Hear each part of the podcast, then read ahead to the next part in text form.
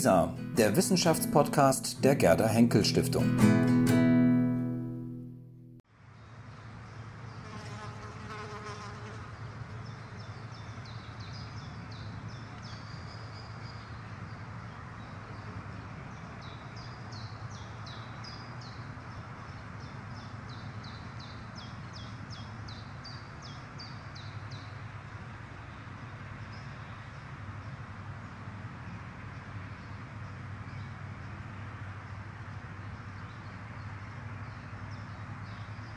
schon an der Tür steht es auch, oder Sie haben ja auch die, die Ausschreibung gesehen. Wie hältst du es mit der Religion oder was ich schon immer einmal über Gott wissen wollte?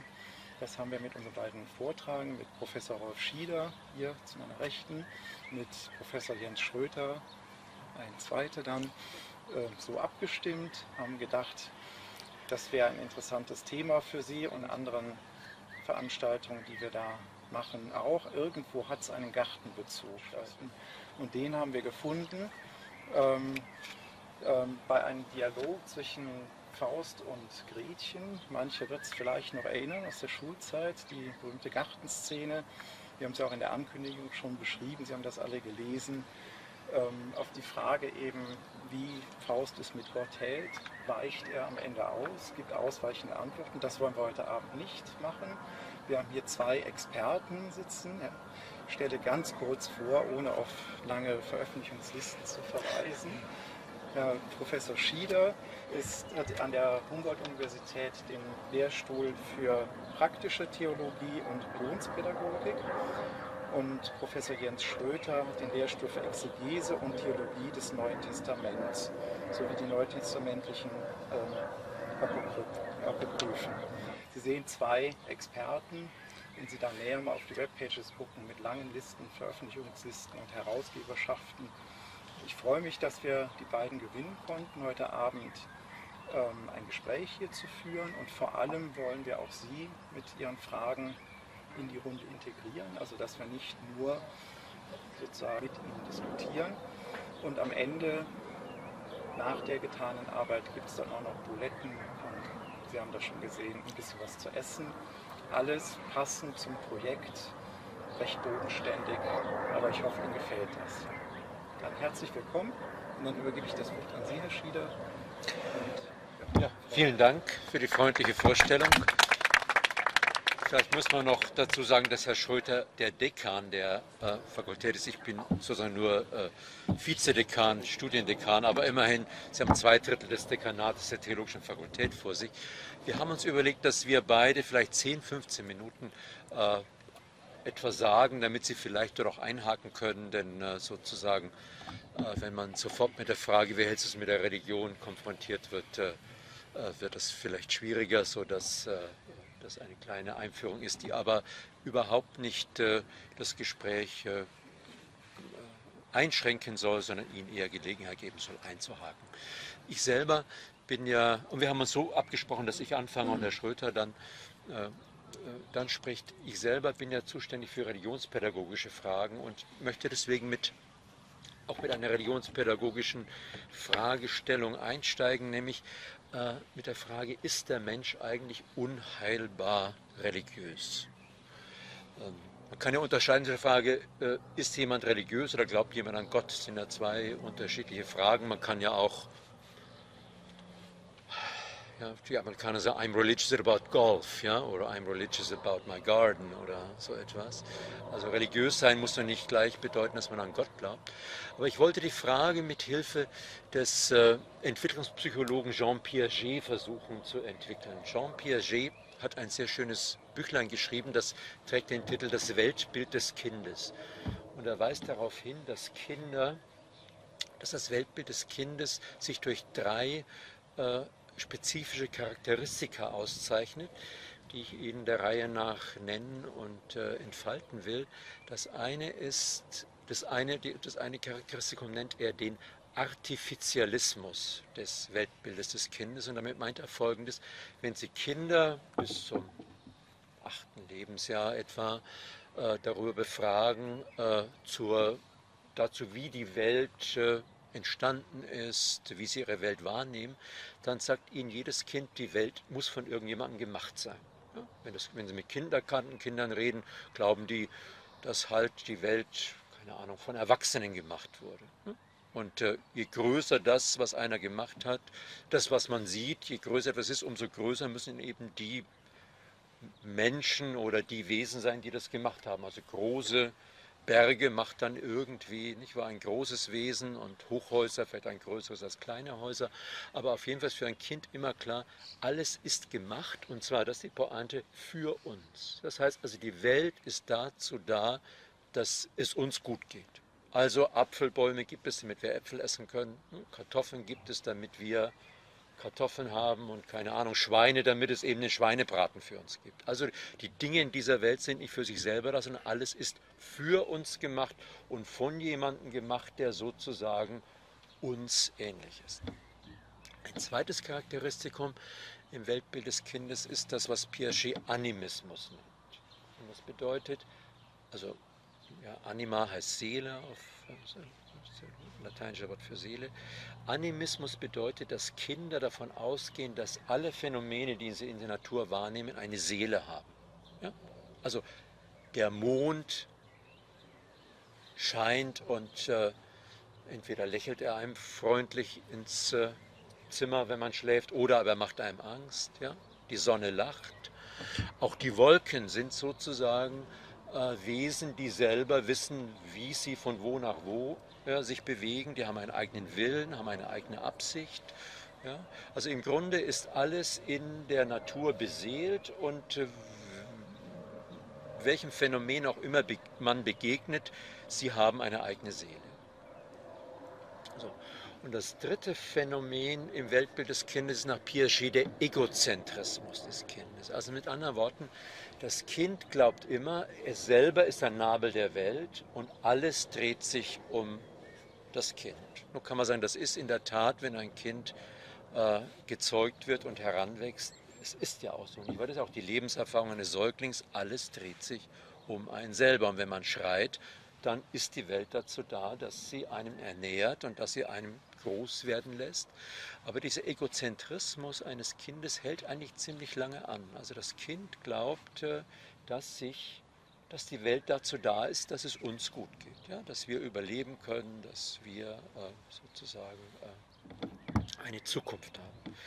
Das geht ja auch so weit, wenn Sie, nicht mal wenn Sie mit Kindern über den Tod sprechen, eigentlich ist ein Mensch erst ab dem 8., 9. Lebensjahr imstande, sich seinen eigenen Tod vorzustellen. Also man weiß zwar, dass andere Menschen sterben, dass, äh, dass die Lieblingstiere sterben, aber dass man selber vom Tod betroffen ist, das kann sich ein Kind noch nicht vorstellen. Ja, deswegen sind Kinder auch häufig wütend auf die Menschen, die gestorben sind, weil sie sagen, wieso kann der mich eigentlich verlassen? Ich weiß, also, wir haben mit dem Egozentrismus zu tun. Warum tu, tun mir andere das an? Ja, aber sozusagen sich selber, also ich nenne es mal, sich zu dezentrieren, nicht wahr? zu wissen, dass man selber nicht der Nabel der Welt ist, sondern dass man ja, ein Staubkörnchen im Universum ist. Diese Einsicht ist ausgesprochen schmerzlich und es braucht viele, viele Jahre, bis man, das, bis man zu dieser Einsicht kommt.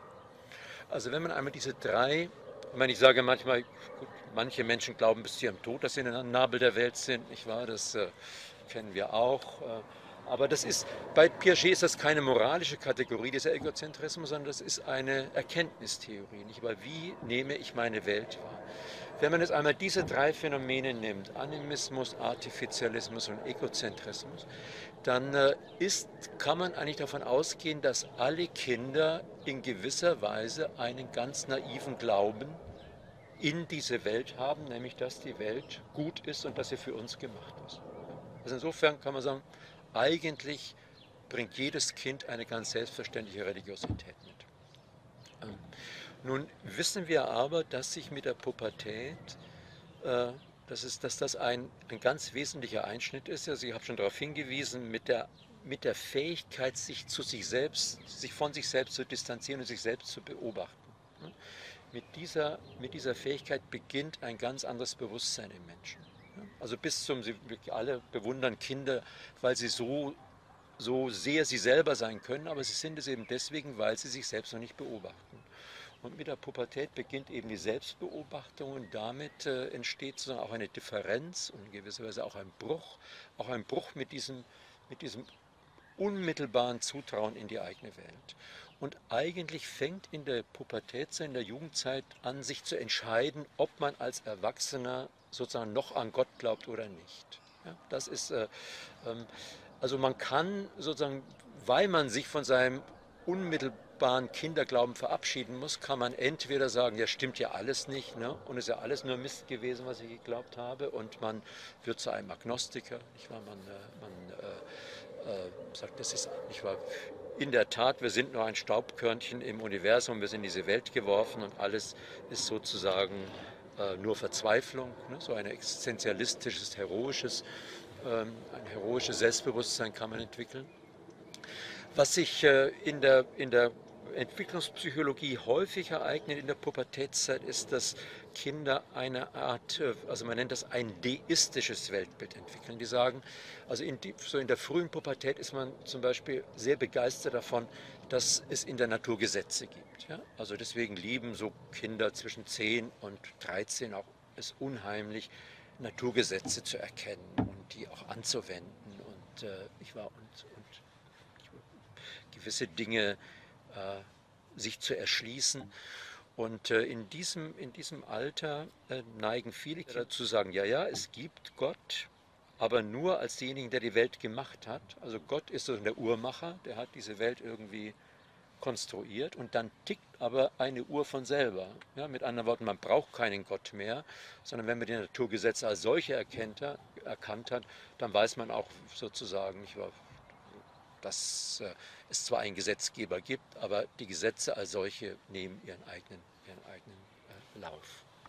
Ähm, also ähm, das ist so eine, eine, eine Weise, nicht wahr, mit Gott umzugehen, wo man sich, wo man seine eigene Freiheit sich erhält und sagt, ja, ja, den gibt es zwar, aber der hat mit mir nichts zu tun. Äh, wenn man die, den Religionspsychologen äh, glauben darf, dann kommt so im Alter von 20 bis 25 kommt so eine dritte Phase, die, wo man entweder seinen Glauben an Gott völlig aufgibt und sagt, nein, es gibt nur mich und meine Autonomie und mein in der Welt sein, ich muss halt irgendwie gucken, wie ich zurechtkomme. Oder aber es entsteht ein, eine Beziehung zu Gott, wo man glaubt, dass die eigene Freiheit sozusagen ein Geschenk ist. Ja? Also man sieht ein, dass man sich selber nicht erfunden hat, auch dass man sich sein eigenes Leben nicht gegeben hat und aus dieser Einsicht in die Verdanktheit meiner eigenen Existenz weiß man zwar einerseits, dass ich selbst verantwortlich für mein Leben bin und äh, äh, es auch verantwortlich führen muss, äh, dass also insofern auch meine eigene Freiheit, meine eigene Autonomie auch sozusagen von Gott geachtet wird, dass aber sozusagen die Bedingung der Möglichkeit meiner eigenen Autonomie dann doch geschöpft bin und äh, dass ich, äh, wenn es sozusagen äh, das Weltbild sich im im Sinne der Religionsgemeinschaften weiterentwickelt, dass ich dann imstande bin, meine eigene Autonomie als eine von Gott geschenkte zu verstehen. Also das wäre sozusagen ein kleiner entwicklungspsychologischer, äh, ja, eine kleine Skizze, die ich Ihnen zeichnen wollte, um äh, also unser Gespräch auch weiter, äh, also um das Gespräch anzuregen. Also die These würde also lauten, es gibt, eine, es gibt eine religiöse Anlage des Menschen, die schlichtweg damit zu tun hat, dass er sich in einer Welt vorfindet, auf die er sich einen Reim machen muss. Aber ob das dann sozusagen in einen Gottesglauben führt, der sowohl die eigene Freiheit als auch die eigene Abhängigkeit und Bedingtheit der eigenen Freiheit noch einmal theologisch einzuholen vermag oder ob man eher in einer existenzialistischen Heroismus und in einem Gefühl ja, des Ausgeliefertseins und der Einsamkeit äh, sozusagen na, endet, will ich nicht sagen, aber nicht, was sich das eher in diese Richtung entwickelt. Das ist eigentlich äh, eine offene Frage und hängt von vielen, vielen Faktoren ab. Ich höre an dieser Stelle mal auf. Ich hoffe, ich habe Ihnen ein paar Anregungen gegeben und gebe das Wort an meinen Kollegen Jens Schröter. Ja, ich will auch gar nicht so sehr lange reden, sondern auch nur ein paar Impulse, ein paar Anstöße für ein Gespräch geben. Und zwar dasjenige, was Rolf Schieder gesagt hat, in zweierlei Hinsicht etwas weiterführen und konkretisieren. Die eine Hinsicht ist Religion in Form der christlichen Religion Und die zweite Hinsicht ist christliche Religion und Theologie. Warum gibt es überhaupt Theologie? Wozu braucht Religion oder christliche Religion überhaupt Theologie? Das eine ist also, Religion als christliche Religion geht davon aus, dass Religionen nie abstrakt existieren oder gelebt werden, sondern immer als konkrete Religionen. Wir erleben das ja auch in unseren Kontexten zunehmend in den letzten Jahren, Jahrzehnten, etwa eben durch eine Pluralisierung, kann man sagen, Pluralisierung religiöser Bekenntnisse, mit denen wir es hier auch in unseren Breiten zu tun haben, nachdem über eine lange Zeit hier das Abendland christlich geprägt war, ist es ja heute so, dass also, das wissen Sie, durch zum Beispiel den wachsenden Anteil von muslimischen Menschen etwa, auch wieder von jüdischen Menschen in Deutschland, wir eben größere Anteile monotheistischer Religionen haben. Natürlich auch Leute, die gar, gar keinem speziellen religiösen Bekenntnis verhaftet sind, aber auch in irgendeiner Form eine Weltanschauung, wenn man das so nennen will, oder ein Verständnis von Wirklichkeit haben. Also das wäre gewissermaßen mein Ausgangspunkt. Ja, Religion existiert immer in Form konkreter Religionen oder auch bei Menschen, die sich nicht speziell religiös erleben oder verstehen religiös unmusikalisch sind, wie Habermas sagt, in Form einer speziellen Art und Weise Wirklichkeit zu erklären, Wirklichkeit zu deuten. Nun haben wir es mit der christlichen Religion zu tun und ich will das kurz daraufhin konkretisieren, in welchem Verhältnis eigentlich die christliche Religion und die Theologie stehen. Also was tun wir eigentlich, wenn wir theologische Fakultäten haben? Ne? Ein Spezifikum der christlichen Religion über lange Zeit, jedenfalls, vielleicht ändert es sich jetzt, aber es war über lange Zeit ein Spezifikum, dass die christliche Religion eine dazugehörige Theologie hatte. Und, und Theologie gehört eigentlich von Beginn des Christentums an dazu.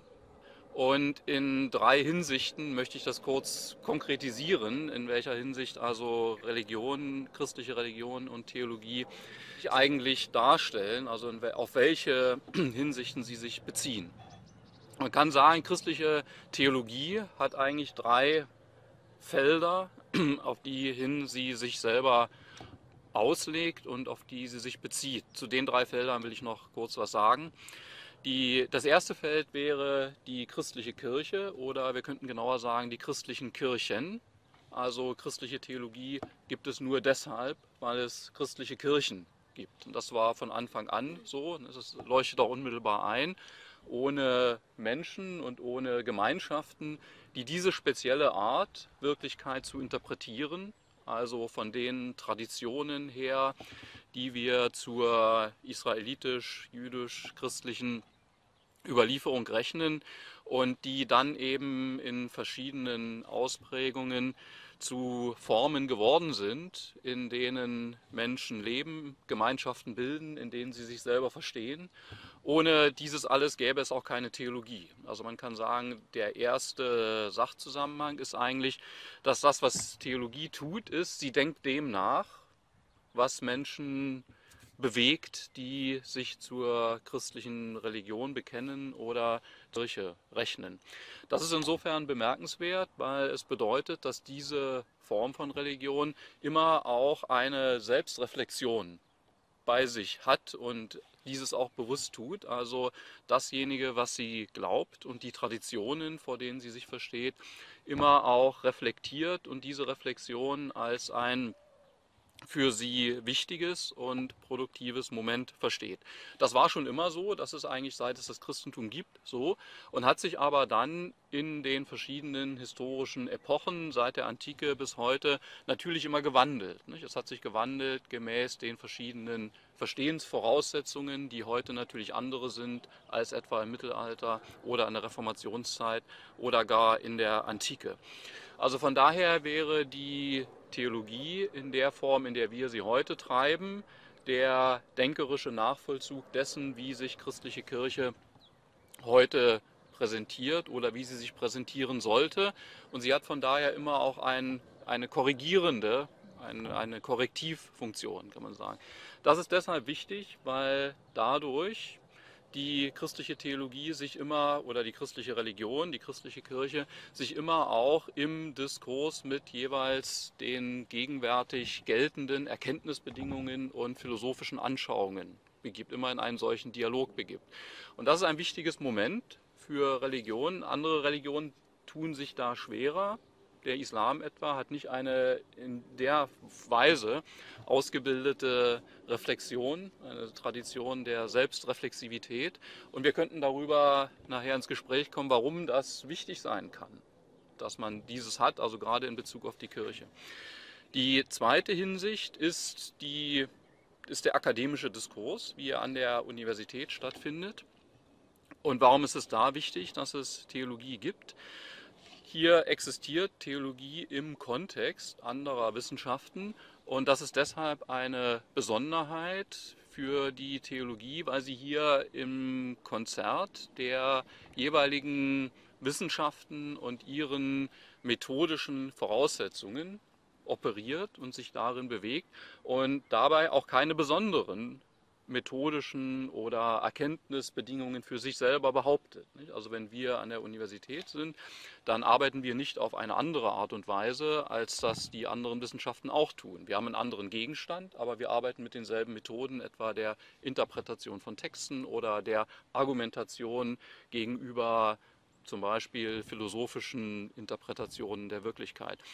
Das ist eine wichtige Dimension. Theologie begibt sich hier in den öffentlichen Diskurs mit anderen Interpretationen von Wirklichkeit und stellt dadurch Glauben, religiöse Überzeugungen in, ganz bewusst in einen solchen Diskurs, ohne zu behaupten, dass man aufgrund besonderer Erkenntnisbedingungen die Wahrheit immer schon mitbringen würde. Sondern Wahrheit wird hier sozusagen im Diskurs verantwortet und im Diskurs diskutiert. Und die dritte Hinsicht, die ich noch nennen möchte, ist der Bezug auf die Gesellschaft, also jenseits des engeren akademischen Diskurses. Hier ist es bemerkenswert, dass in der Bundesrepublik es ganz bewusst so ist, dass die Gesellschaft, der Staat, wenn wir so wollen, keine bestimmte Weltanschauung vorgibt und keine Überzeugungen diktiert, die Menschen zu haben zu, äh, zu, zu befolgen hätten oder Überzeugungen, die sie alle miteinander zu teilen hätten, sondern dass er nur einen Rahmen vorgibt.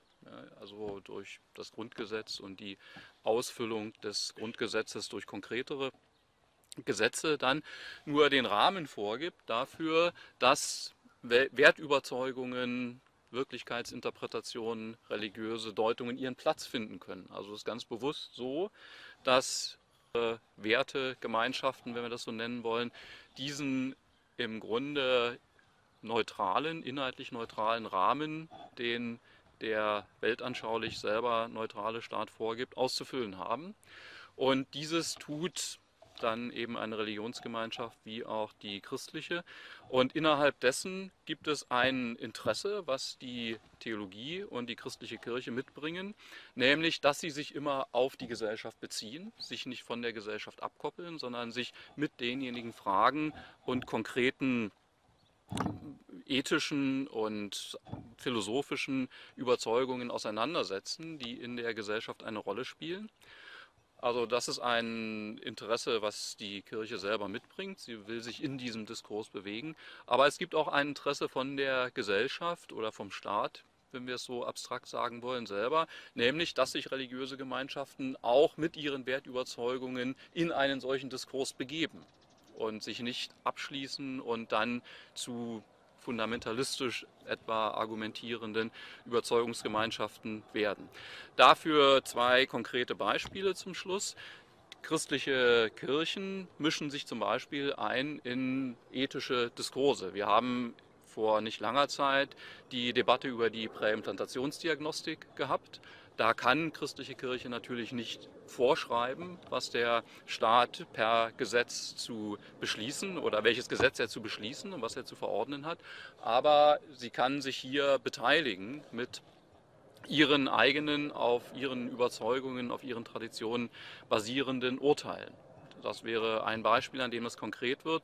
Und ein zweites, ganz aktuelles Beispiel ist jetzt das Ihnen sicher bekannt gewordene Verbot des Kölner Gerichtes, Beschneidungen durchzuführen. Auch das ist natürlich ein religiö religiös hochbrisantes Thema, weniger für das Christentum direkt, aber natürlich für das Judentum und für den Islam.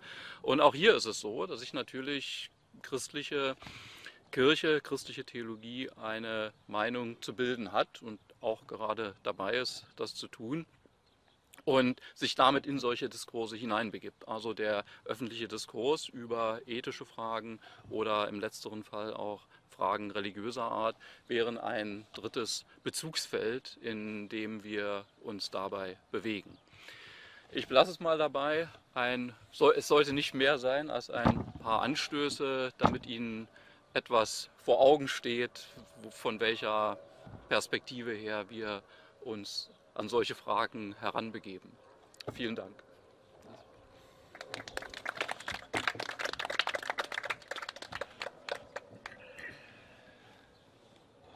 ich glaube, jetzt sind Sie dran.